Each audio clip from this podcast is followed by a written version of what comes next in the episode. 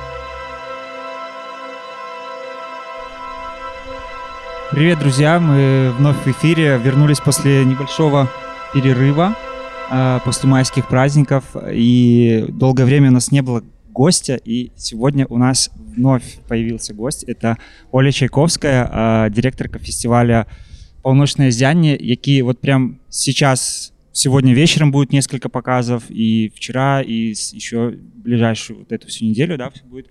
Привет, Оля. Привітання. Спасибо большое, что ты пришла к нам. Очень здорово. А, Тем более в разгар фестиваля я представляю просто, а, какой у тебя сейчас график, сколько у тебя встреч, сколько у тебя презентаций. Как вообще ты справляешься в это время? Какой у тебя режим, режим дня сейчас? Ну як сказаў мой адзін знаёмы што напэўна на тыдзень фестывалю мой арганізм выключыў рэжым сну. І просто існуе на нейкім аўтапілоце ну сапраўды гэта ну ты такі калі фестывалю ідзе то ты жывеш на нейкім такім адреналіне ну і неяк выжываеш а потым на тыдзень сходзіш у спячку.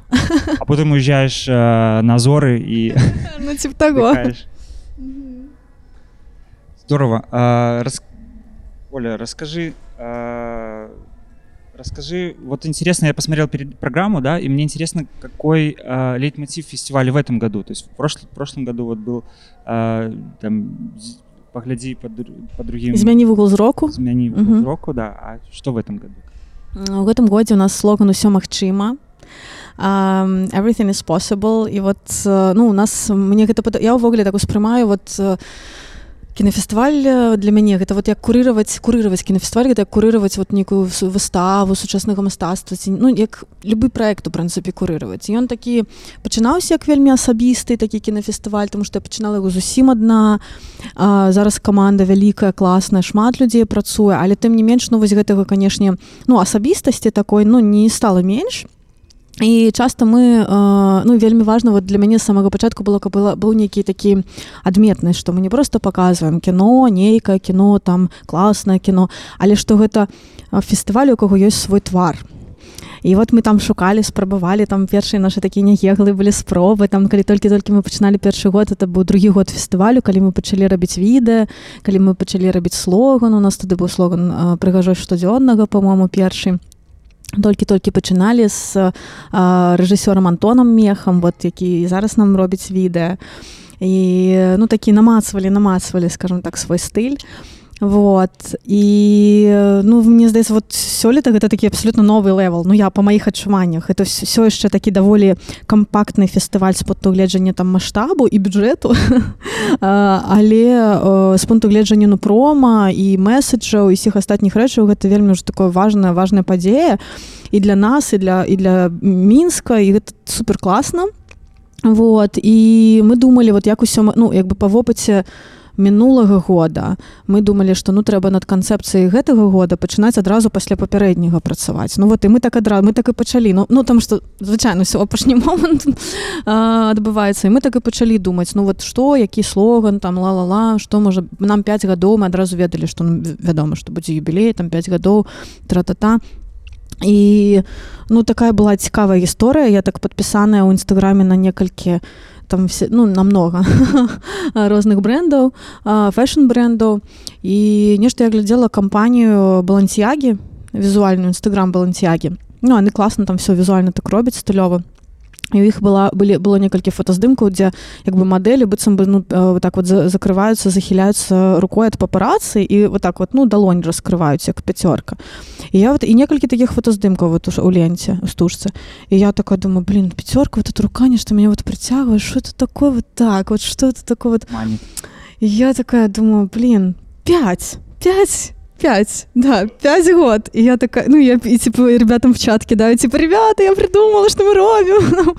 И ну, яны такі класна класна да можна развіваць гэты накірунак можна развіваць Ну мы сталі думаць у гэтым накірунку там стварылі модборд тра-та-та што класна там што ну мне здае у меня няма неякай там адукацыі дызайнерскай нічога такога для мне ну я так лічу што мне не вот нейкая такая унутраная чуйка што вот я ну я прынамсі разумею што вот постер ён павінен быць як знак. Ну каб ён считваўся там і все такое. Мы заўжды да гэтага імкнемся і сталі думаць круціць там думалі можа пра тэатр тэатр ценяў як-небудзь ну можа быть по-іншаму неяк руки там выкруціць вот это таксама там пяцёрка ну розныя варыянты там калі лацінскую да такого вендетта ну да, да, да, да, да.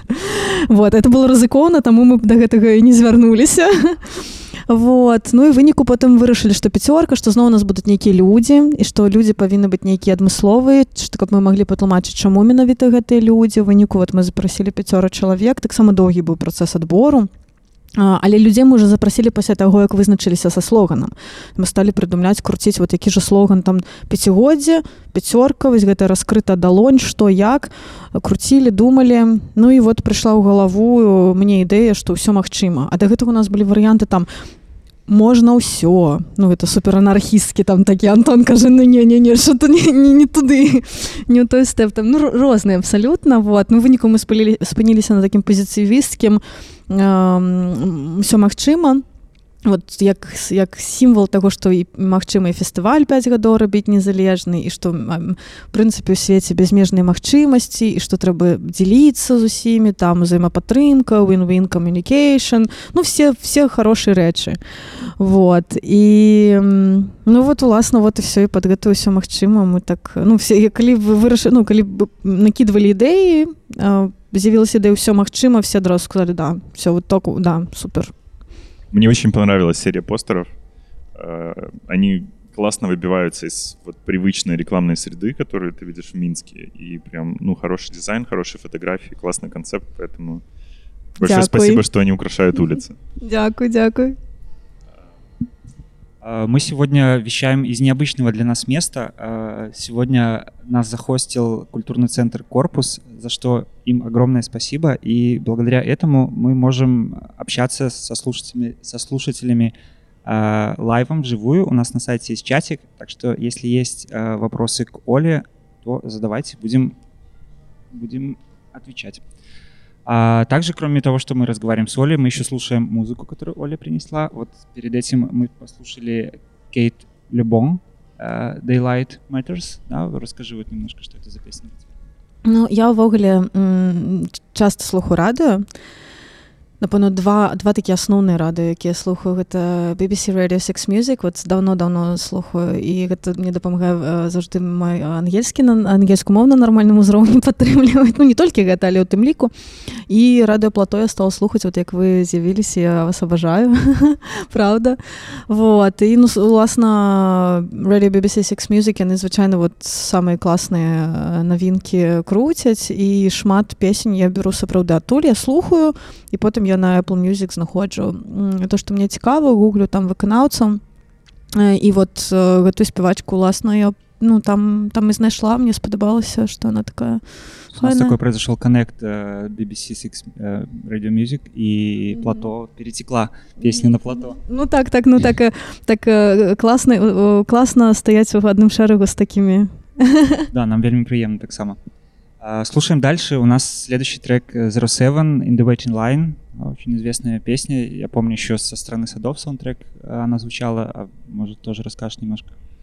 Ну я а, т- канешне такі не музычны крытык хаця я была э, можна сказаць э, калі можна так сказаць калі працавала журналісткай э, яшчэ вучылася на журфаку я пісала шмат э, для такіх ужо не існуючых часопісаў як ход 7 і джаз квадрат і нават для музыкальнай газеты для Олега клімова вот калі ён гэта все рабіў памятаеце так? Да, да. Вот, я тады рэв'юла нават альбомы, я пісала там Сігурос выходзілі новыя альбомы Ніка Кейва.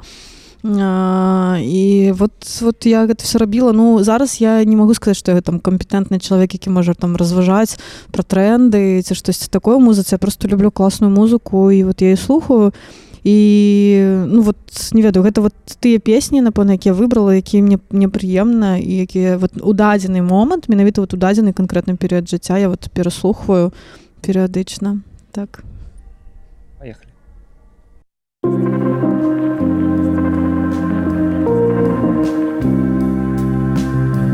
Wait in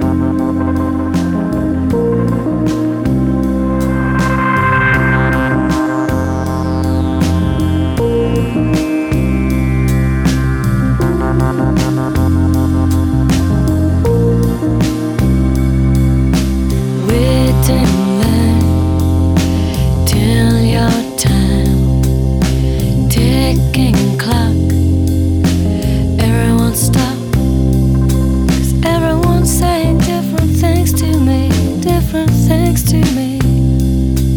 Everyone saying different things to me, different things to me. Do you believe in what you see?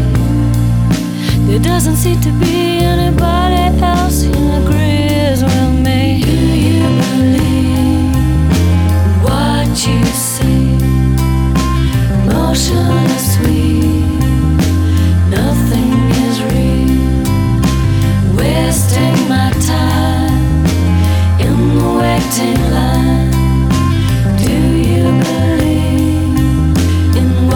You see.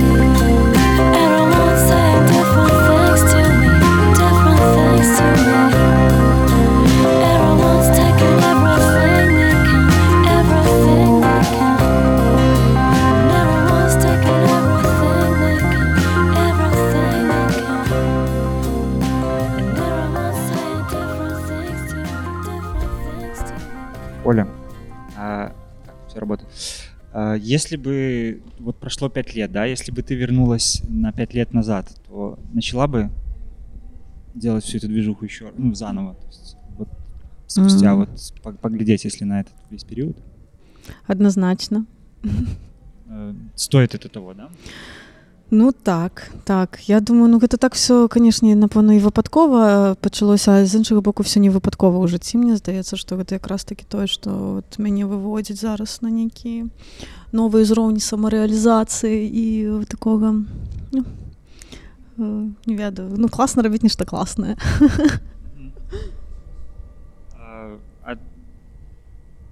Откуда вообще любовь к Скандинавии, к Северному? То есть почему? Ну, я магу ўвогуле так распавесці зусім а, такую інфармацыю а, як сказаць Оля нам секретную да. инсайдерскую. Ну я вот я ж працавала журналісткай потым я сышла журналістыкі у газеце звезда працавала 4 гады ў штаце пісала шмат пра кіно пра культуру ну вот пра кіно вельмі шмат пісала адтуль відаць вот як бы кіно маё э, вся- ну як бы все па-першае много ведаў адтуль і кантактаў нейкіх кампетэнцый так далей. Ну і тады я уже пісала нейкі рэв'ю на скандынаўскія фільмы тому что скандынаўскае кіно яно вельмі адмысловае Ну я на яго такую сваю увагу зрабіла ведала імёны ведала нейкія тренды і так далей. Потым я сышла з прэсы з медыя і сышла працаваць у айці-кампанію як у якой быў офіс у хельсінкі ну такі просто наўпроставы канект такі з скандынавіі вот з паўночнай Еўропы і я там пачала рабіць эм, журналісцкае маё такое відаць нутро рэдактарскае не давала мне спакою я там пачала рабіць карпаратыўны часопіс А, і першы нумар быў прысвечаны Фінляндыі я пайшла знаёміцца ў аддзяленні амбасады Фінляндыі ў Беларусі э, каб зрабіць гэты нумар у калабарацыі з імі нейкім чынам можа быть даведацца нейкую інфу ну потом папрасіць іх дапамогі дапамогі ў распаўсюдзе гэтага часопіса. Вот і рабіла канешне ж там старонку там топ-5 па-моему фільмаў які ну можна з Фінлянды які абавязкова там трэба ведаць паглядзець вот ну і тады доўга мы размаўлялі з ам, старшынём аддзялення лаўры пулала які зараз уже не працуе а які раней а цяпер працуе амбасадарам Фінляндыі у, у санкт-петербургу вот і ён тады відаць ну запомніў што я так вот кіно ведаю там захапляюся і так далей і праз некаторы час можа праз месяцы тры ён мне да мяне звярнуўся і попрасіў дапамагчы з праграмаваннем такой панарамы скандынаўскіх фільмаў мінску які планаваўся як аднаразовае мерапрыемства і фінансаваўся офісам савета міністраў паўночных краін у літве ў прынцыпе арганізацыя якая ўключае там у сябе 5 краін з паўночнай Еўропы плюс three advisory countries балтыйскія вот галоўны офіс іх у капенгагене Ну і яны былі зацікаўлены у тым каб прасоўваць скандынаўскае кіно беларусі Ну і як бы я нічога не мела супраць мне так гэта падабалася вот я пчала гэта рабіць Ну я неяк адразу так не ведаю можа таму что была малая не зусім разумела як бы ну рызыку там і все такое ну вот калі вот мало малое нешта пачынаеш рабіць то вот не бачыш небяспекі так дзеці вот яны не, не сутыкаліся з нейкай і яны вот як бы ну сам на граблі не наступіш ну, не, не осознаешь. ну так так вот по таго як бы я Да я не ведала што такое рабіць кінафестывалі колькі гэта адказнасці колькі гэта на сам справе працы усяго я такая ну та да все клас буду рабіць і ну але ў мяне ж у галаве былі там арыенціры свае там кан берлін венецыя вот такія арыенціры былі і я такая ну і мы адразу вырашылі што палова фільму будзе там не тыя фільмы які амбасады хочуць паказаць а там то што я выберу. То бок у мяне такая была адразу умова. Вот і ну так вот мы неяк гэта все скамбінавалі і класна атрымалася яны былі супер задавольненыя і мы вырашылі працягваць вот мы 5 гадоў ужо гэта все робім і вот ну знаете, тут каннект такі что фундацыя была зацікаўленая ну хто дае грошы то як бы умоўно кажучы за замаўляе музыку. Але ну гэта не все так празаічна як гэта гучыць тому что гэта все было першапачаткова такі матч и ну для тебя самой вот любовь к северной европе она как-то натур натурально по произошла в твоей жизни? Или, ну, это не было целенаправленное какое-то устремление? Ты хочешь познать Финляндию, например, или Норвегию? Ну, я зараз живу в Эстонии, вучуся магістратуры, вот такое увасабленне. Моя любовь до паўночнаеўрапейскіх краін атрымала. Um, не, ну вот першапачаткова такого вот у мяне не было. Я ўвогуле тады знаходзілася ў такім перыядзе жыцця, што я адкр... ну, пашырала свае далягляды, свае такія зону комфорта, скажем так, і для мяне гэта было вельмі цікава. І на той момант я ўвогуле не была ніводнай краіне скандынаўскай не наведвала я толькі потым пача я калі пачала гэта рабіць фестываль рабіць вот тады я стала троху больш ездзіць і тады я з'ездзіла Фінляндыю яшчэ кудысьці і вот неяк так яна все адначасова пачала подцягвацца на тебя влияет э, скандинавская культура то есть что она привнесла в твою жизнь как она изменилась э, благодаря вот и кино и в целом как бы культуру я не ведаю мне не ведаю ці гэта менавіта скандынаўская культура ці гэта просто ў агульным падарожжа но мне здаецца што калі чым больш ты падарожнічаеш і чым больш ты камунікуеш вас з людзьмі якія маюць як бы з'яўляцца носьбітамі там іншых культур тым больш у цябе з'яўляецца адчуванне што ну як бы свет ён адзін ну ён не падзелены вот як бы на гэтай межы там дзяржава такая дзяржава гэткая а ён такі адзін і ён як бы становіцца такі вот ну вялікі і адкрыты вельмі вот это маё галоўнае напэўна вот што мне дае то што я па-першае гляджу шмат кіно і ну таль, э, там гэта дапамагае выпрацоўваць талерантнасць вельмі моцна напрыклад і э, ну это не ведаю ну вось все гэта. То бок ты становіся просто больш больш адкрытай да ўсяго добрага слушай музыку слушаем что-то из детства, наверное, да? Мистер Малова слушаем? А, да. Embarrassing moment. Это guilty pleasure такое. Да-да-да. Есть у всех такие закрытые сундучки. Открываем. А, Мистер Малой хрум шоколадка что ты хочешь рассказать или ну я не ведаю но гэта одна з тых песень які я вот уключаю і кайфую асабліва уключаю калі мне ну мне хочется патанчыць там дома адной узнять себе настрой калі мне сумна ці штосьці такое вот я люблю рух я ну мне шмат фізічнай актыўнасці я танчыць я таксама вельмі люблю ну по такой всякую крэйзі музыку і я не толькі хром шоколадку люблю я люблю і усе іх песні поехали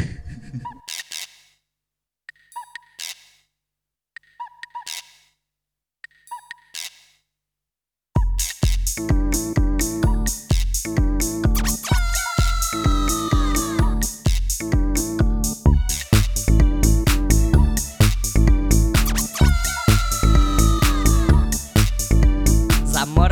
край дал нам урожай.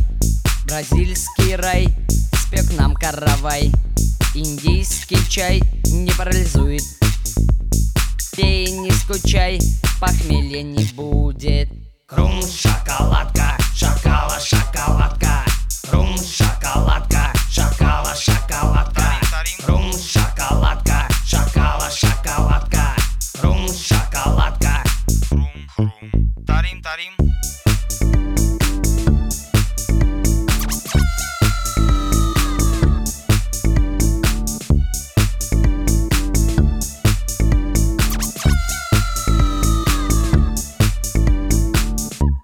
Изображен вверху, а другой раз Изображен внизу, а другой раз Два в одном, совсем не бом Стригбом, стригбом, стригбом, перлим Бом-бом, клянусь своим дурацким лбом. Крум, шоколадка, шокола, шоколадка. Крум, шоколадка,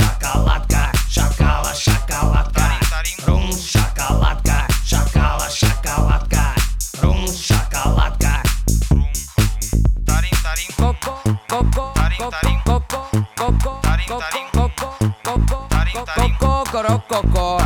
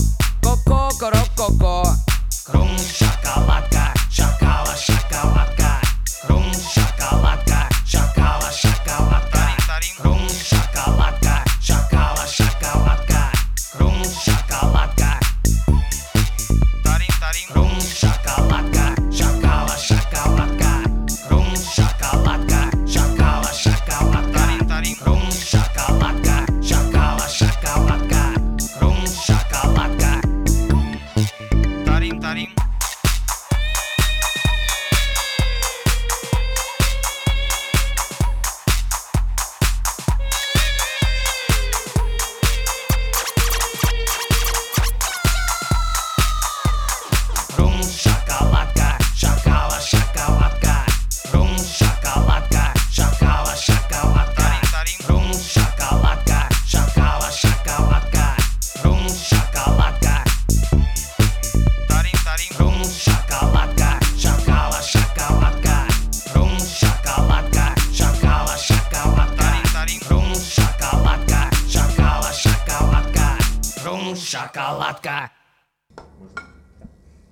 мистер Малой, Хрум Шоколадка. И интересный факт насчет мистера Малого, он до сих пор активен и гастролирует. У него есть Инстаграм, посмотрите, как он выглядит. Он больше уже а, не малыш, ну такой большой малыш, с усами такой красивый дядь. И он до сих пор... э, нет, кстати, но он гастролирует, все классно. Не знаю, исполняет ли он «Буду погибать молодым». Надо, надо съездить Уже на поздновато. какой-нибудь. Да, Часы прошли. неожиданно так ворвался мистер Малой, и если вы в офисе, там, то сделайте перерывчик на шоколадку. Оля, вот ты поступила в Эстонию. Во-первых, э, что ты там изучаешь? Я вчуся, м, е, в принципі, по спеціальності. Я вчуся магістратури, е, вивчаю режисуру і продюсування документального кіно. Така воно простова м, історія для мене, тому що крім зяння, я ще м, продюсерка. У мене є компанія Волі Філмс, яка існує у двох країнах у Білорусі і у Естонії. І, ну, власне, от я продюсирую. І, в принципі, п- п- там повишаю свої скіли у магістратурі зараз. То есть ты сразу практические занятия можешь применять вот в компании своей, там, лабораторные. Могу так. У меня практический вопрос. Я был э, первый день фестиваля «Полночное зяние» на фильме «Незвычайное життя» а, девчины по имени Ви. Э, фильм документальный.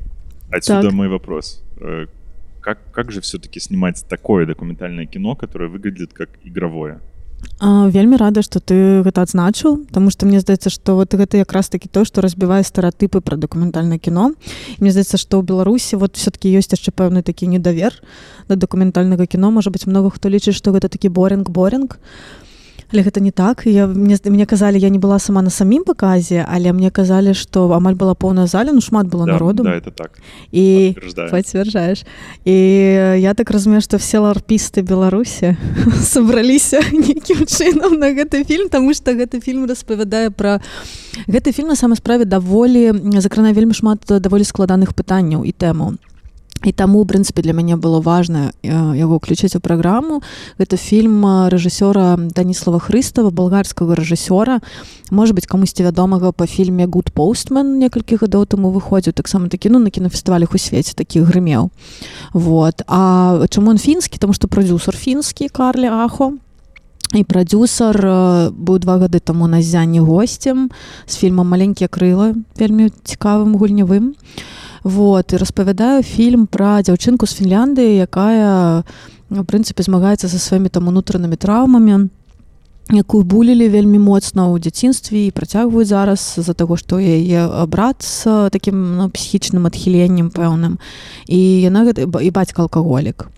І вот цікава што ну беларусі напрыклад таксама тэма алкагалізму гэта даволі тэма Табу але в то же время. вострая і адначас сапраўды вот і статыстыка жудасная я ведаю што згодна там сусветнай статыстыкай Беларусь там выходзіць летнюю пяцёрку по-моему ка- Но они с Литвой обычно меняются местами и с э, Молдовой, мне кажется, Ну. первая тройка. Которая ну вот каждый вот вот меняется. вот і мы про гэта не говорим мы гэта замаўчваем і гэта вельмі важна про гэта гаварыць ну не трэба там з гэтага рабіць такую трагеду що вот зараз ай мы пойдзем у кіно мы хочам глядзець там нешта прыгожае чаму мы будзем там про праблемы глядзець Ну але кіно ты вот это ну есть такая дваістасць э, мастацтва ад аднаго боку закранае складаныя тэмы про якія там ніхто не гаворыць з іншага боку гэта ну неверагодна прыгожае кіно тому что на сапраўды знята вот там есть эпізоды калі ты глядзеў памятаеш что там такой чван ты глядзіш гары поттера там- Есть, когда в замок они Так. конечно. Да, да, да, да. І тому што гэта цудоўная аператарская праца, ну калі працуюць прафесіяналы, ну калі фільм узялі на Санденс. Для меня просто невероятно, как можно было снять это кино э, с реальными героями, которые, насколько я понимаю, не играют. Ну, может быть, там Не, есть не, не играют. постановочные сцены, но, скажем, когда главная героиня Ви разговаривает э, со своим братом э, вместе, сидя в комнате, для меня, ну, и это такие полные жизни и там печали, какой-то борьбы диалоги. И я понимаю, что они не постановочные, и для меня это было невероятно. Ну гэта самае каштоўнае, што вот ёсць у док кіно і гэта неверагоднае э, тому што любы дакументаліст мне здаецца мусіць быць у пэўным сэнсе яшчэ псіхолагам, таму што гэта вельмі такое складанае пытанне доступу да герояў. Гэта ў прынцыпе то што мы вывучаем таксама зараз спрацуем над э, семістровым фільмам які мне здаваць 13 чэрвеня.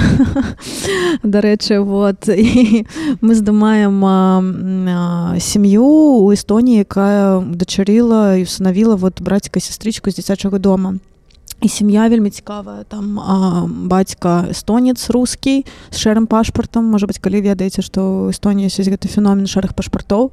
А, плюс а, жонка гэта жанчына з Украіны з керчі з Крыма. А, там 12 гадоў таму пераехала і вот яны там 10 гадоў разам не было дзяцей ну вырашылі ўдачкаваць браціка і сястрычку там ім было калі калі яны іх бралі з інтэрнату напэўна па 3-4 гады вот мы іх здымаем і вельмі цікава і цікава тое што гэты м, бацька сам мае вельмі траўматычнае як бы дзяцінство ён перажыў жудасны гвалт у дзяцінстве у яго былі бацькі алкаголікі збівалі яго ну ён сам вельмі такі траўміраваны і вось гэта такі ну фільм пра пераадоленне дзіцячых траўмаў і а, спрагу не паўтарыць паттерн сваіх бацькоў калі ў яго ў дзяцінстве не было там прыкладу нармальнай сям'і. І мне здаецца у беларусу много у каго такія же ідэнтычныя абсалютна праблемы мы про гэта не гаворым. Мне не зразумела чаму там павінны гаварыць. Вот і і гэта менавіта вот э, пра ўнутранае перадоленне пра працу над сабой як ён пазбаўляецца ад гэтага болю ад гэтых там э, гэтай вывучанай беспомачнасці там іншых э, такіх рэчаў які перашкаджаюць нармальна жыць. Ну і вот незвычайнае жыццё дзяўчыны па імені ві.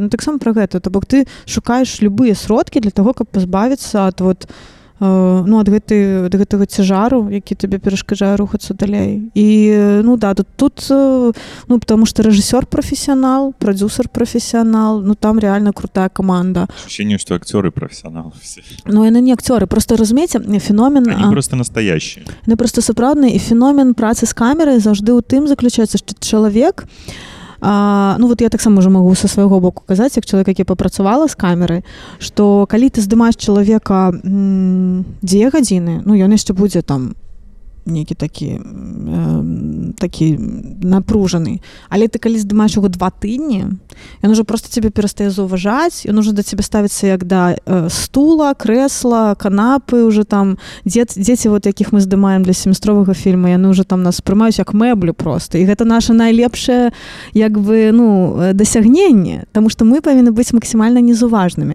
Хаця зноў таки тут ёсць розныя метады ў дакументальным кіно. Вот это метод назірання observational documentary гэта одна гісторыя ёсць там а,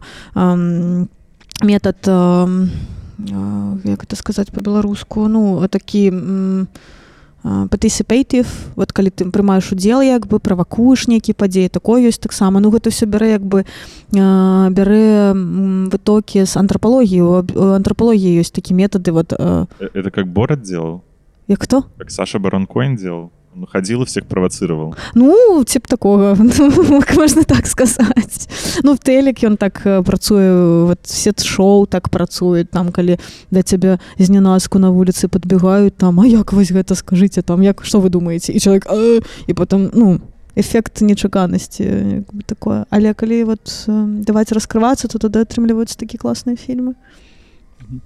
А э, ты, насколько я знаю, ты лично выбираешь все фильмы для э, полночного Так. Мгм, Да? Так. А, каким образом это происходит? То есть у тебя есть в голове структура того, какие должны быть фильмы разные, и ты набираешь по, по, кажд- по каждому жанру, да, по каждому направлению. Есть И какие именно? То есть они тебя как-то лично трогают? Ну, то есть какой критерий? А, ну гэта класнае пытанне. Ну ёсць некалькі такіх аб'ектыўных вельмі крытэрыяў. Гэта мусіць быць беларускія прэм'еры то бок дазяне нідзе не паказвацца. Гэта мусіць быць фільмы не старэйшыя за два гады ну максімум тры калі там нейкі рарытэт і ён яшчэ не быў паказаны беларусі то я магу ўзяць. І ну і вот гэта такі два асноўныя. Ну і плюс геаграфічна. Гэта з паўночнай Еўропы і балтыя а, вот пакуль што может быть пашырым геаграфію не ведаю Ну, кроме таких Эй, формальных признаков, так. может, э, то есть почему ты выбираешь а не мгм. иной? Так так. Ну і як бы вот я адпаведна я гляжу я ведаю дзе шукаць ведаю дзе глядзець я вандрую па фестывалях я ведаю што зараз адбываецца у свеце за некаторымі праектамі я сачу так як я не толькі на фестывалі езджу але яшчэ на пічынгі на кінарынкі то я ведаю я ведаю пра праекты і сачу за некаторымі праектамі там са стады дэвелопменту то бок я ведаю Окей вот гэты класны проект зараз э, ствараюць у там Эстоніі напрыклад і вот я бы яго хацеў фестиваль, да, можно взять. Да? Ну, видно, что он, да-да-да, да, да, успеет да, доснять. да вот такое. Вот і ну гэта заўжды нешта такое ну так як я праграмер вот гэта вельмі суб'ектыўнае заўжды пытанне. І так як я чалавек які і выбірае фільмы для паўночных зяні і прадюсірую свае фільмы якія і выбіраюць іншыя фестывалі для сваіх праграм то я вельмі ведаю добра што все залежыць ад таго хто селектар. Ну хто праграмер хто выбірае. І гэта абсалютна справа густу заўжды вот э, і гэта нармальна. Ну у кожнага фестываля там нейкі свой стыль свае матывы у кагосьці больш палітычнага кіно у кагосьці больш э, паэтычнага кіно. Вот напрыклад берерліналі гэта заўжды больш палітычны кантэкст а там візіён дурілу швейцарыі гэта заўжды больш такое а, ну паэтычнае з доўгімі планамі кіно якое там не для масавай аўдыторыі. Ну і там што кожнага м, свае як бы прэферэнцыі. Я, знаешь, перевожу это на параллель для себя понятных эм, эм, ассоциаций с музыкальными фестивалями и там человека, который составляет программу фестиваля, а, программу сцены. И вот это та же самая история. То есть э, есть очень разные мотивы, по которым можно пригласить того или иного артиста с тем или иным шоу. А, Кто-то может букать э, Pussy Riot, например, на фестиваль просто для того, чтобы они приехали, они написали Pussy Riot, они на фургоне прокатились, устроили дебош. Э, Вот типа, политическое высказывание на нашем фесте А некоторые для музыкальной красоты букают. э, ну всех і розныя ёсць. матывы. да да стратэгічныя ёсць нейкія хады канешне Ну и мне кажется, сейчас в наше время, когда очень много информации, много всего, то как раз-таки вот кураторская работа такая одна из э, важных, да. Селектора. Ну, па- па- па-беларуску гучыць смешна, па-ангельску так все селектор, ну, як бы. Хорошо, вернемся к музыке. Э, Я вижу, что у нас Арва Пярт будет, да? Так, так, так. Ну, Арва Пярт моя любоў, пра гэта магу распавесці трошку больш. Я ўвогуле люблю класічную музыку і шмат даволі слухаю. Таксама не магу сказаць, што там магу пра яе, ну, як бы кампетэнтна там разважаць, э, але нешта ведаю. А, Вот. Ну і з Арва Пяртам у мяне свае такія не ведаю. Ну, напэўна, нейкі такі канекшн. Вот канекшн і мне падабаецца то, што ён робіць і я м, якраз такі у восень кожны год у Таліне праходзяць такі ам, такі дні арвапярта гэта тыдзень а, калі на у галоўнай царкве у царкве на галоўнай плошчы у Таліне адбываецца вот э, кожны вечар канцэрты яго музыкі і па горадзе ў інш, на іншых лакацыях таксама розныя аркестры да, в Эстонии? То есть это один из крупнейших, наверное, композиторов. Так, сучаснасці, сучаснасці. Плюс гэта вельмі папулярны кіношны кампазітар, Таму што я, ну, у яго ж некалькі ўзнагародаў, некалькі намінацый на Оскар, некалькі перамогаў у вось такіх буйных э, намінацыях. І м, а, ну такі ён самы запатрабаваны і вот з гатовай музыкі якую набываюць вот ужо гатовы для кіно ён адзін таксама сам самых топавых што у яго паст- ну, пастаянна выкарыстоўваюць але ён зараз не піша нічога новага ўвогуле вот але зараз ну у таліне зараз э, пад талінам адчыніўся такі цэнтр арвапярта нядаўна які з прыгожы вельмі будынак які спрактавала спрактавалі па-моему іспанскія архітэктары я ў ім уже бывала аднойчы вельмі прыгожы вельмі такі экалагічны мінімалістычны там ва ўсіх э, сучасных таких э, sustainable э, трендах. Вот і там адбываюцца таксама канцэрты ну вот вот гэтую гэтую мелодыю якую зараз я выбрала гэта мелодыя якую я пачула упершыню вот якраз такі восенню на жывым выкананні на канцэрце. Гэта э, э, калыханка лалабай калыбельная і вы- мы былі з маёй сяброўкай з тонкай і э, ну як бы я эст- эстонскую толькі вучу не размаўляю на яе свабодным нешта разумею. А, і вось гэта загучала песня я такая вау мне так падабаецца што гэта такое? Там яны не- ну нешта спявалі вот такое нейкі словы я кажу што гэта значыць і мне сяброўка ка- пераклала што гэта ну а, там а, ну як такое як суцяшэнне дзіцяткі што даражэнькае там ціха-ціха що такое. І што гэта так так і што гэта калыханка да да да. Вот і я такая ну все і она такая нейкая вот чулівая і, ну это стала за- адна з моих любимых э, э, мелодый Равапярта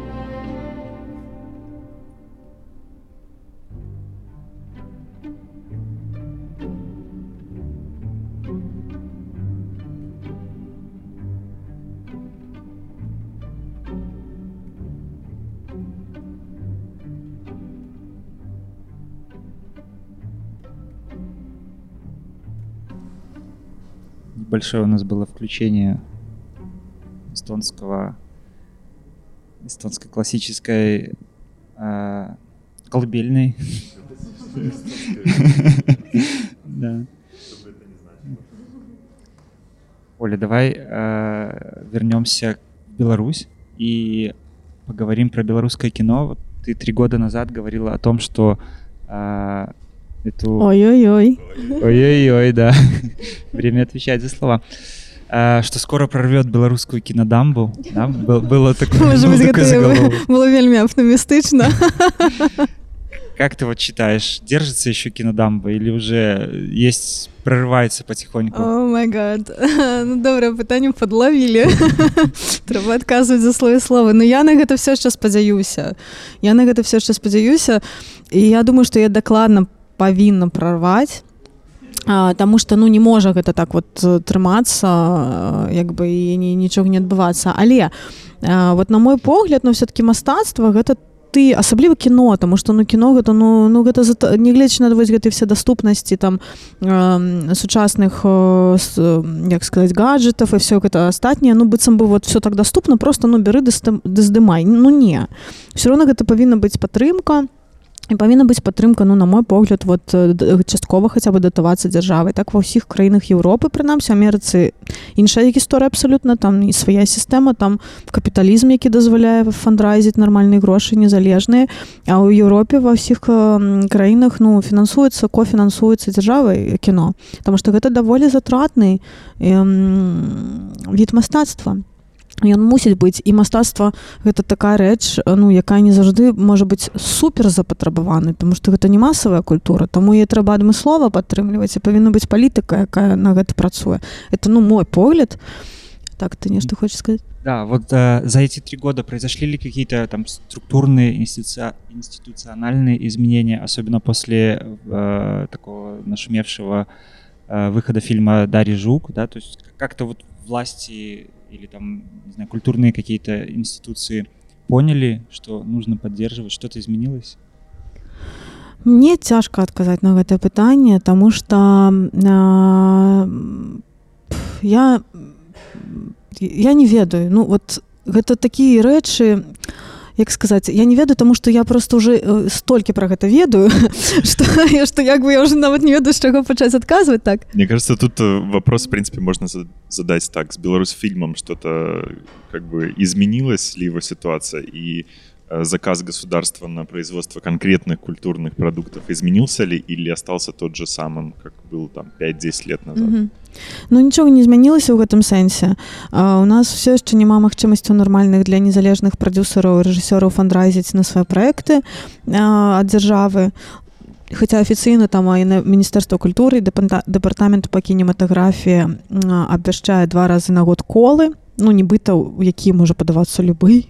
І падтрымліваць там фінансаванне але там адразу паўстае ну столькі столькі як сказаць патрабаванню якія цябе просто адсейваюць адсекаюць тому что там ну каб падаць напрыклад пачынаючы з таго што каб падаць сваю м, заявку туды на фінансаванне патрэбна быць там юрыдычнай асобай ну іп быць недастаткова фізасоба напрыклад рэжысёр сам адзін як індывідуальная асоба не можа падаць сваю а, сваю працу ну і там і гэта толькі пачатак і там м, потым пачынаецца што трэба мець мінімум 5 гадоў актыўнай дзейнасці ў гэтаму юрыдычнай асобе кіскі звязаны з кіно і відэавытворчасцю каб падаваць ну вот ну як? Як? Як у краіне якая не э, фінансуе не падтрымлівае кіно незалежная кампанія юрасоба можа 5 гадоў падтрымліваць сваю вытворчасць каб потым это самае падаць на фінансаванне там у нас есть ну там 3-4 такія э, скажем так буйныя кампаніі якія існуюць даўно якія утрымліваюць вялікія прадюсеры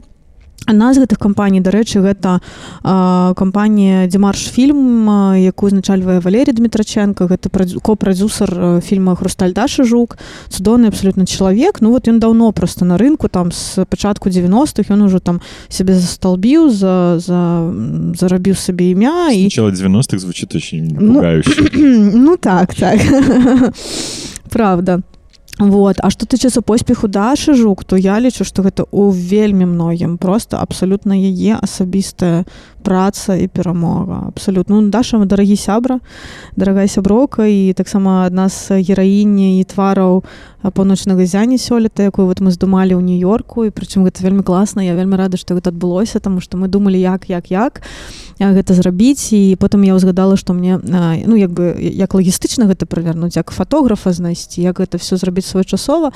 І у мяне ў нью-йорку жыве моя сяброўка Діяна Берук, фотографка, якая са мной вучылася на журфаку, але не скончыла, там з'ехала пасля трох курсаў Амерыку і вот там засталася.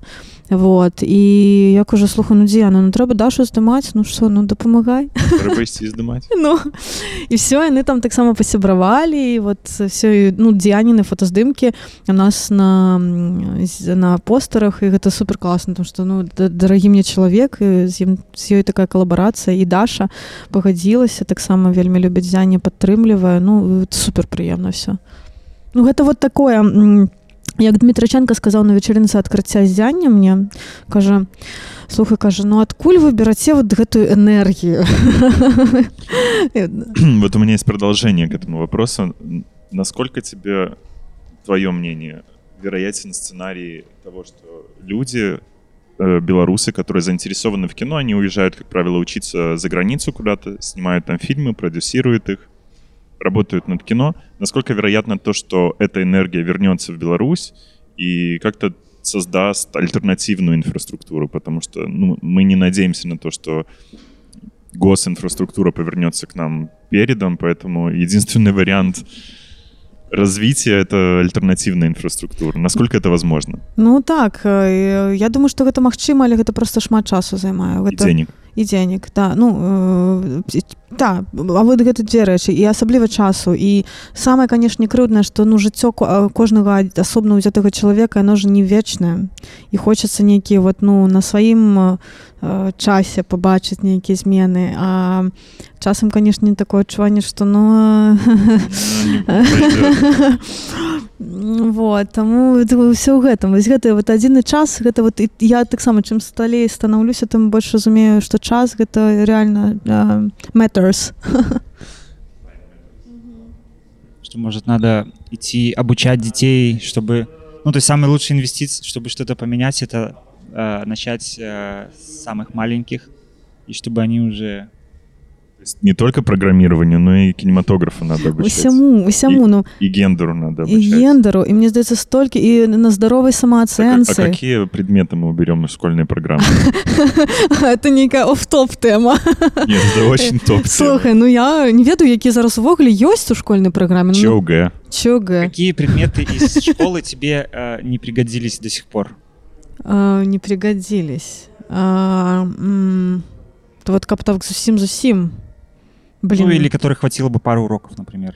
Просто общие Ну, я памятаю, по-моему, у нас вот было... Не, ОБЖ корыстный предмет, патрэбны можа спат... ну дзякую Богу мне не пац не спатрэбіўся так вот каб некаму ратаваць жыццё ну тэарэтычна все-таки трэба М... хімія хімія не не спатрэбілася мне хімія ну не можа быть спатрэбілася ну я не ведаю. Тут складанае пытанне У меня есть подозрение, что такие предметы для меня лично, то есть для людей, кто интересуется химией и биологией, это они могут математику немножко отбросить. Но я бы сделал так. Я бы дал, э, значит, энциклопедию такую. Я любил в детстве энциклопедию. Берешь энциклопедию, так там есть химия, биология разделы. И это, в принципе, покрывает твой школьный, школьный курс. Э, все их изучили, а в остальное время будем заниматься кино, программированием, ну подзяліць так на кому што больш цікава можа быть ну. Ну ведаеце я хочу сказаць на можа быть сваім таким назіраннем подзяліцца так як я зараз вучуся магістратуры дзе вучацца розныя людзі з розных краін там італьянцы фіны брытанцы туркі эстонцы то я разумею і і, і в мяне есть аднагрупніца санкт-петербурга і вот мы з ёй ну мы з ёй вот атрымліваецца дзе, дзе два чалавекі якія на адной мове могуць паміж сабой размаўляць і вот в прынцыпе з аднаго рэгіёну скажем так з адной як бы ментальнай вось гэты вот як сказаць ну памяць у гэтай калектыўнай і мы з ёй прыйшлі да высновы нядаўна што вот все-таки савецкая сістэма адукацыі Э, прости господи. Так можа быць не такая ўжо дрэнная ну таму что вот нейкім чым мы не можемм зразумець пакуль у чым замут але ну мы реально больш ведаем чым все астатнія вот адкуль гэта? Вот мы реально ну ці гэта ў нас ці гэта сістэма ці гэта тое что вот яна такая сістэма гэта такая патрабавальная таму у цябе з дзяцінства ёсць патрэба менавіта па- паглынаць больш інфы там всем цікавіцца глядзець асабліва гэта тычыцца літаратуры ну то бок мы реально чыталі ўсё ну ці мы такі просто былі там любілі чытаць ці што я не ведаю. Но ну ну реально просто людзі не чыталі ну не чыталі вот палову большую частку з таго што вот мы чыталі з ёй і вот мы типа ну пачынаеш разумець што ну кіно ж немагчыма калі у цябе няма такога нейкага падмурку ну класна чытаць там па кіно літаратуру клас.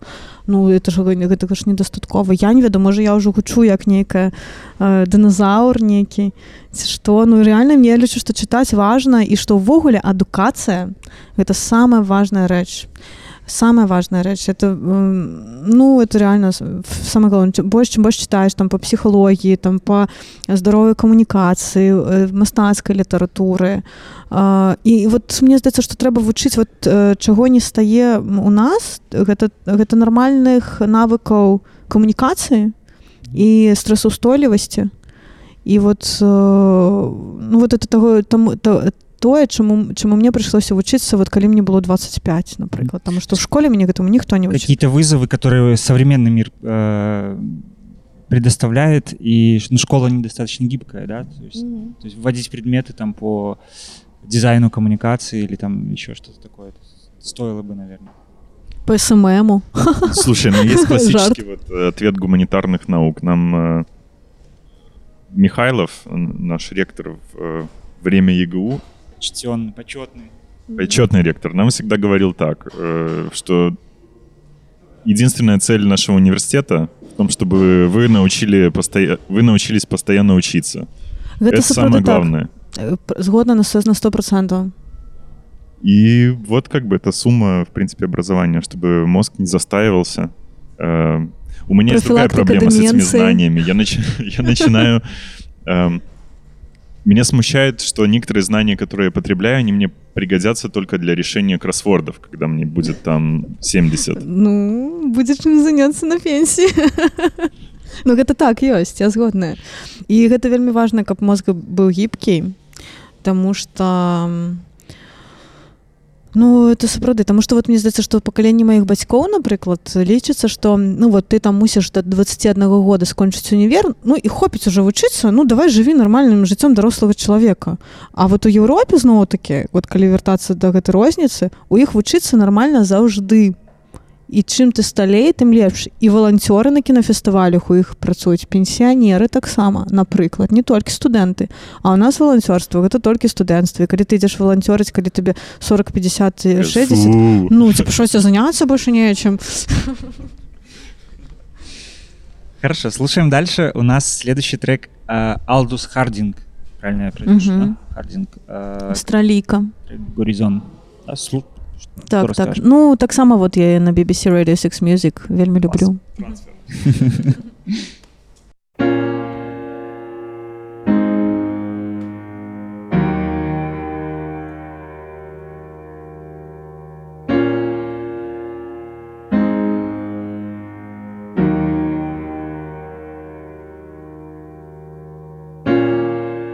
put the water in the bowl for your wounds, babe. Let me fill you up with the fingers of love you can't lose, babe. When you watch me play, does it feel bad, darling, when they choose me? Say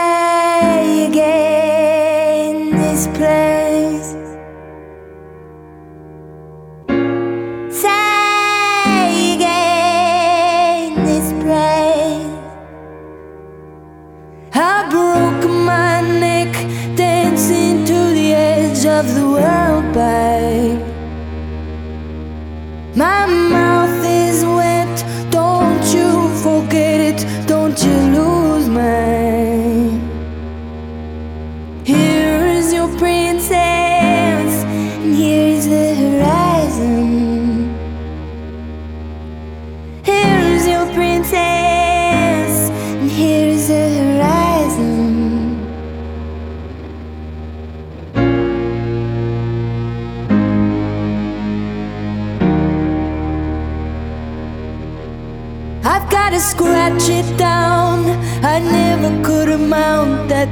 back.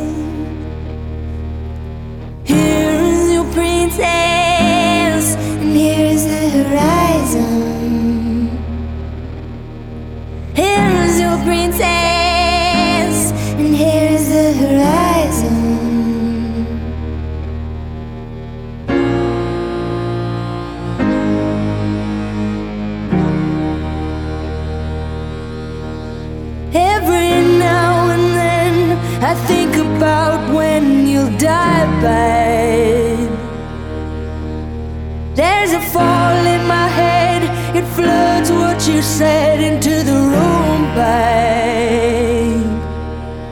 I don't belong in the desert, yes, I can see it. Take me home, babe.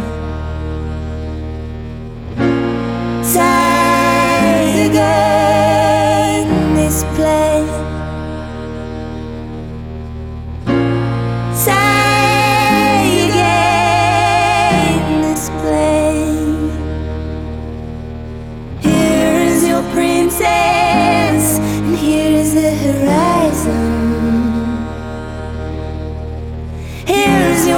dice.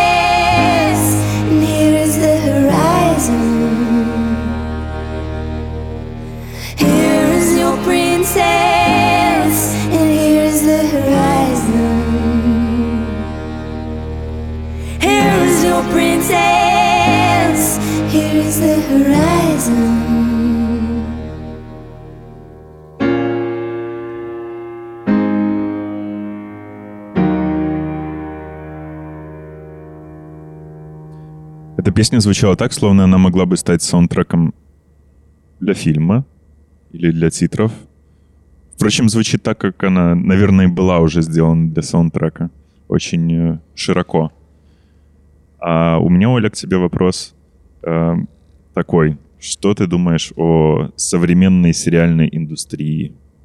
Я так очень общо тебя, конечно, спросил, но может быть, я расскажу чуть больше бэкграунда о своих мыслях. Вот есть э, э, люди говорят о том, что, скажем, Netflix э, бор- ну, убивает там кинематограф, Netflix захватывает всю сферу интертеймента, потому что они высчитывают, сколько человек может посвящать на отдых интертеймент, и они отжимают это время у всего. И сериалы, другие люди говорят, что сериалы стали круче, чем кино, и кино как бы отмирает как жанр и выдвигается в какое-то вот искусство отдельно, не массовый жанр. Что ты думаешь о Netflix э, индустрии, HBO индустрии? Они так гоняются за Netflix, я бы сказал. Ну, слухай, ну ты классно так, в принципе, все расповел, всю, Давай всю, картину, да. Вот, ну, а, гэта такое пытанне прям вот надзённае надзённае все канешне ў кінасяродку а, абмяркоўваюць вот зараз ну зараз вот а, канскі кінафестываль адбываецца які мінулым годзе там не знайшоў паразумення з нетфліксом і адмовіліся паказваць э, фільмы вытворчасці Netflix тому что вот ну канскі кінафестываль гэта такі фарпост на традыцыйнай кінатэатральнай дыстрыбуцыі яны не хочуць каб ведзе платформы захаплялі захоплівалі а, усе як бы ну вялікія экраны зам, ну, за, замяшчалі скажем так вялікія экраны. Вот а, венецанскі кінафестываль у той же час таксама кінафестываль класу а наадварот вітае вёдзе платформы Ну гэта все залежыць ад палітыкі кожнага канкрэтнага фэсту напрыклад. Мне здаецца што тут ну часы змяняюцца і тут даволі а, ну ад гэтага адхрышчвацца і адмяжоўвацца тому что ну гэта так ці інакш хутка стане трэ, як сказать трендам ну Ужо тренд, ну, ўжо наверное. тренд. Ну так ну гэта э, ну можна э, ад гэтага як бы не дыстанцыравацца наадварот паспрабаваць зрабіць так каб гэта ста, стал яны сталі тваімі саюзнікамі. Таму што гэта безумоўна штосьці што зараз вот ну захоплівае ўвагу рынок час там і так далей. І ну спрачацца і спаборнічаць з гэтым напэўна даволі складана. Хаця все-таки як чалавек які любіць там поўнаметражнае кіно і глядзець на маста на кіно мастацтва як на piece of art і вялікі экран там і все гэта канешне мне у мяне ёсць такая ну пачуццё тугі і суму з-за таго што можа быць гэта некалі можа так сасціць і там адысці на другі план. Ну гэта вот. а, такое м, адчуванне вот. Але ну мне здаецца што ну і Netflix HBO напрыклад яны робяць вельмі шмат даволі класных і дакументальных фі фільмаў і аднасерыйных у тым ліку яны копрадюсіруюць а, і фільмы для вялікіх экранаў просто там потым дыстрыбуцыйна даволі складана з імі дамовіцца іх свая палітыка напрыклад вот але ну тым ад- адначасова Netflix будуе свае кінотэатры зараз у Амерыцы і ну спакваля можа быць яны захопяць увогуле ўвесь рынок і кі- і кінотэатральны і э, яны могуць сабе дазволіць у іх такія бюджэты калі ну традыцыйна кінотэатры іх не бяруць у іх ёсць грошы пабудаваць свае кінотэатры як бы ну і ім ніхто не патрэбны тому ну своим вкусным попкорном. так так со сваім папкорном вот таму ну я не ведаю я нормально стаўся серыялы мне здаецца ёсць вельмі таксама класныя і гэта асобны ну від мастацтва что ж і ў рассіі і па ўсім свеце шмат рэжысёраў сыходзяць у серыялы перадусім там што гэта грошы ну зноў такі кіно немагчыма без грошай і ну і чала- ну і, і ты не можаш жыць без грошай тому что табе патрэбна нейкія нешта есці вот. І і калі ёсць магчымасць калі прыходзіць туды аўтар якому даюць выказвацца а не якога просто там зрабі нам вось так як мы сказалі ну тады да как, как минуты 5 подказваешь А, то м, то ну why not Кино, кино пережило телевидение, мне кажется, что и сериалы Netflix тоже Мгм. переживет. То есть люди всегда будут хотеть э, ходить в кино на большой экран посмотреть. То есть это просто вопрос э, диве- диверс- диверсификации, то есть как можно больше вариантов э, досуга. М. Проблема Netflix в том, что они, они знают о всех этих вариантов, э, вариантах досуга. И последнее, о чем я читал, о том, что они считают самым главным конкурентом своим э, не другие платформы, не HBO, не кино, а игру Fortnite, в которой О, зависают э, тинейджеры, насколько я знаю. Это, это главный их противник. Конкурент. опорная индустрия не Нет, я не думаю, что в порной индустрии люди ну, долго висят, как в Netflix. а, То есть, что по они ну, часе? часами Мгм, зависают окей. на этой платформе и платят такие деньги за подписку. В общем, такая история. Будем надеяться, что радио тоже никогда не уйдет э, и стриминг нас не прижмет. Я думаю пакуль людзі размаўляюць радыё будзе жыць напэўна Будем надеяться. А, Слушаем музыку дальше. Слушаем группу Чик и песню «Ле Фрик».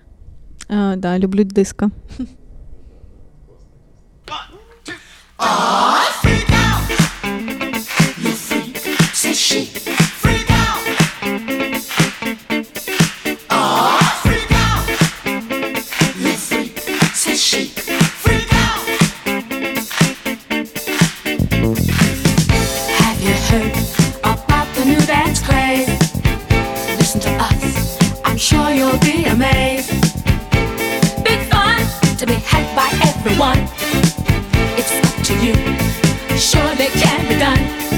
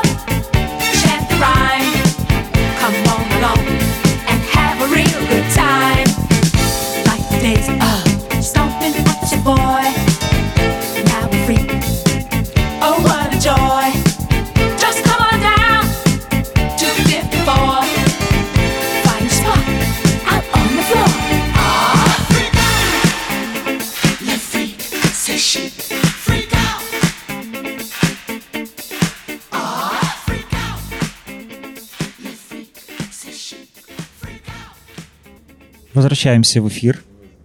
Эдиториал подкаст в корпусе. У нас в гостях Оля Чайковская, э, директорка фестиваля «Полночное зяние».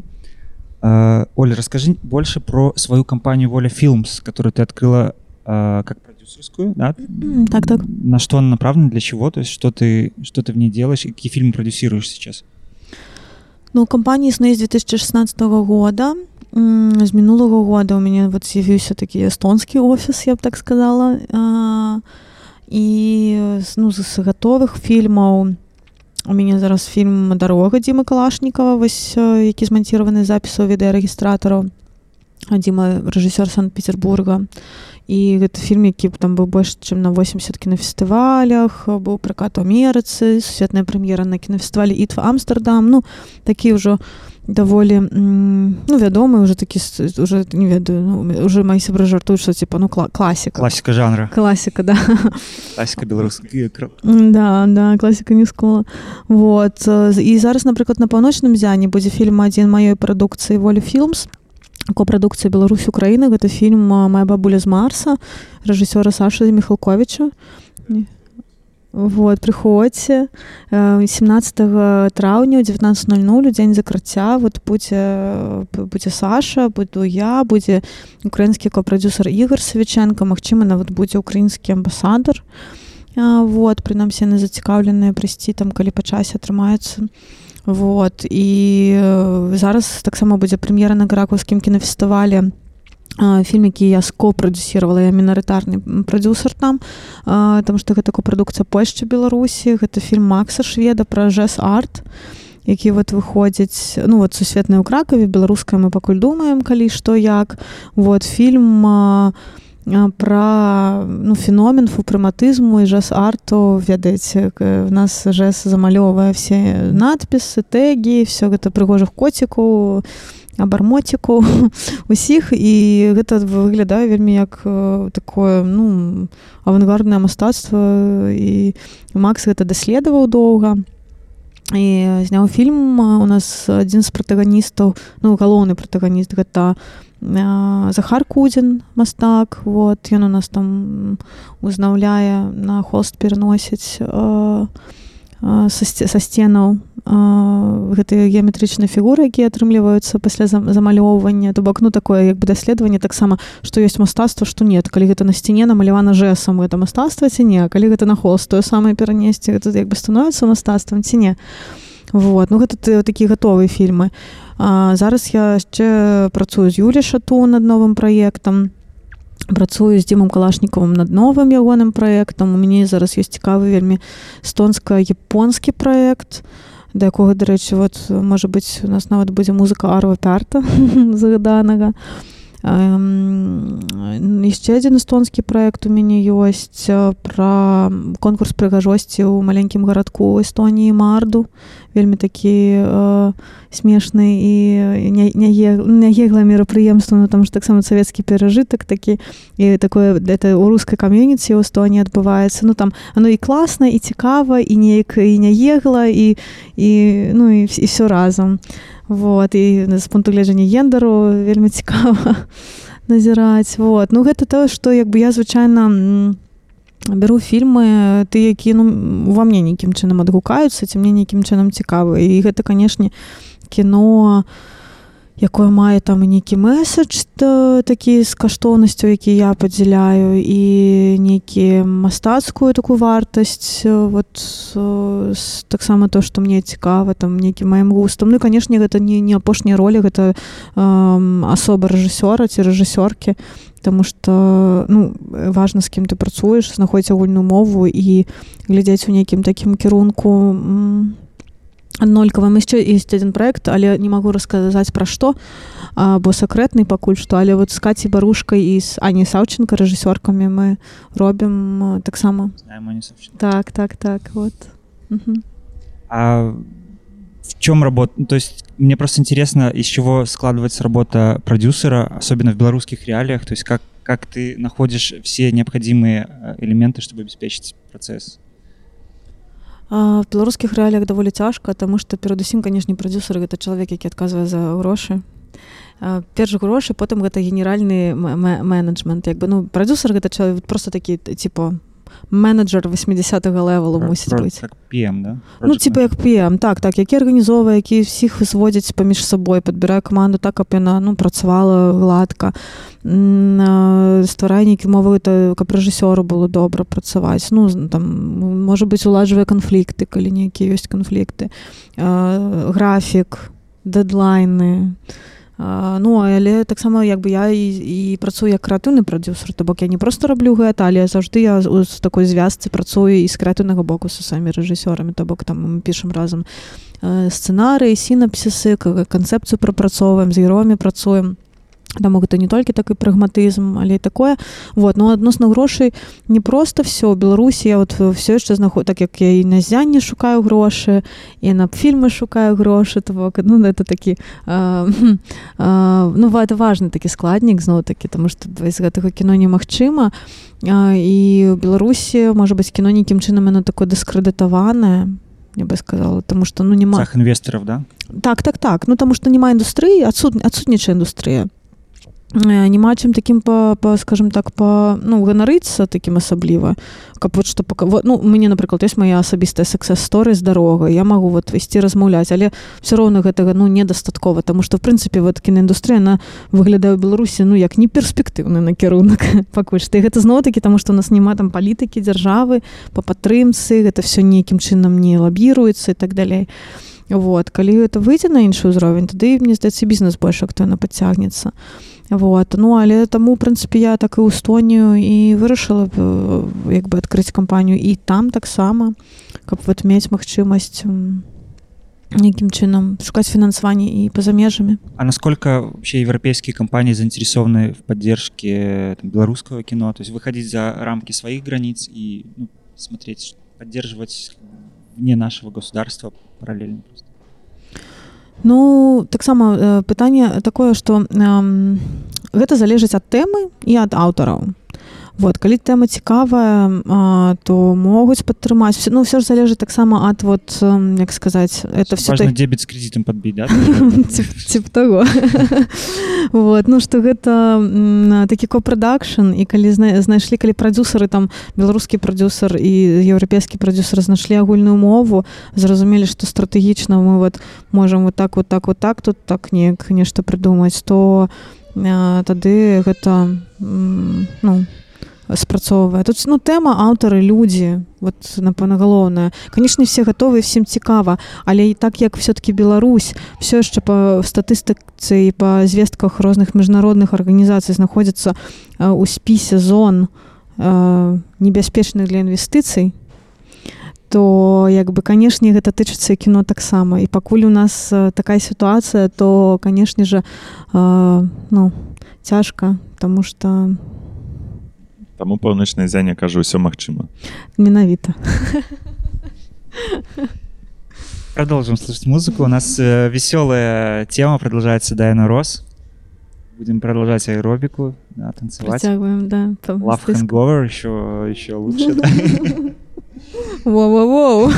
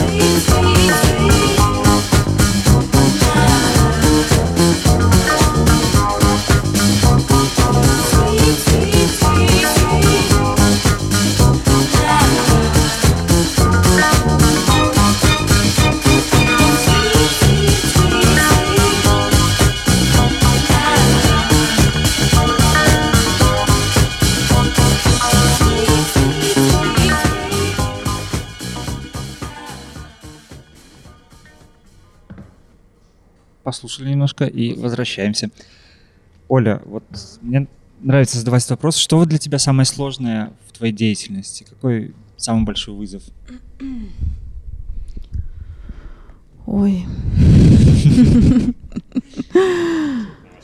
Ну, что я могу сказать? Вот такая несподіванка, треба мені подумать. Ну, ну, я не такий чоловік, що с- не вот і скардиться, це, напевно, не в моїм, скажімо, таким темпераменті. Так мені, так, мені напевно, треба довго так э, раскочегариваться, как вот себе нешта. Нешта, нешта поскардзіцца, що ж самае складанае. Ну, я не ведаю, ну, напэўна, м, з самага непростага мне б хацелася вот адносна з арганізацыі зяння мне б канешне хацелася больш э, такой м, адчуваць свабоды фінансавай вось гэта напэўна а, самая такая генеральная рэч тому что фестываль ну вот я казала на адкрыцці пра гэта таксама што фестываль нема- немагчымы без э, не я казала не тое я пра гэта замаўчала. Я казала што фестываль немагчымы без дзвюх рэчаў без э, кіно і без людзей. Але я не сказала што яшчэ і без трэцяй тому что я подумала там сядзяць партнёры ў зале это будзе занадта лоб што і без грошай. Кіно людзі і грошы. Вось гэта тры элементы якія патрэбны для того каб ну рабіць кінафестываль вот і э, пакуль ну вот все клас ну грошай хочется больш. І я думаю что ну вот просто гэта дае больш магчымасцяў. Все магчыма да, як так. Со своей стороны хочу сказать, что я восхищаюсь то, как ты можешь э, собрать все элементы, привести всех иностранных экспертов. Сто- ну, просто я удивляюсь, в программе столько заявлено э, и режиссеров, и э, там и актеров, и людей, которые дают мастер-классы. То есть огромная, э, помимо кино, кинопоказов, еще огромная программа собрана. И ну, здорово всех, всех вместе собрать, у тебя получилось. И позвать э, всех парламентариев, да, всех. Ну так, так. Дзякую, гэта сапраўды вельмі важна і споначнай дзяні гэта не толькі пра кіно, але яшчэ і пра нетворкінг, ну вот пра людзей, вот камунікацыя, дыскурс вакол вакол кіно, якое паказваем і таму мы робім гэты майстар-класы, лекцыі, все гэта.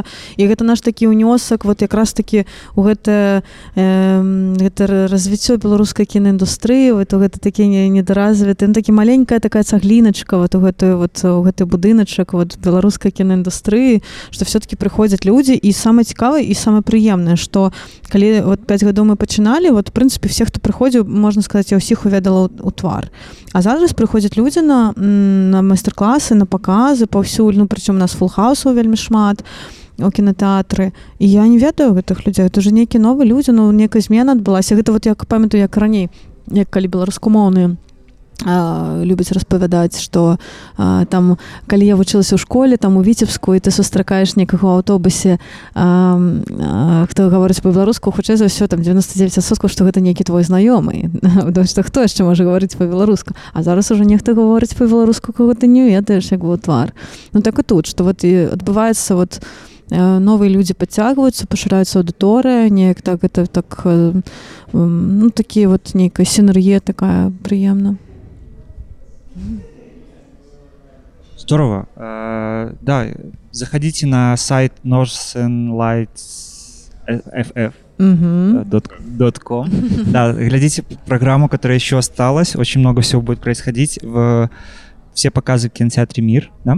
Так уже зараз так і я магу ці магу сёння запрасіць у нас у дзе- у 19:00 вельмі класны паказ дакументальнага фільма анімус анімаліс а, пра таксідэрмію і будзе рэжысёрка і здымкавая каманда можна будзе паразмаўляць а, вот паг- па- паглыбіцца у гэтую атмасферу кінафестывалю там што калі прыязджаюць госці прадстаўляць фільм абсолютно іншая атмасфера вельмі запрашаю сёння і да 17 траўня на ўсе фільмы Класс. Спасибо, Оль, большое за этот душевный и такой неформальный разговор.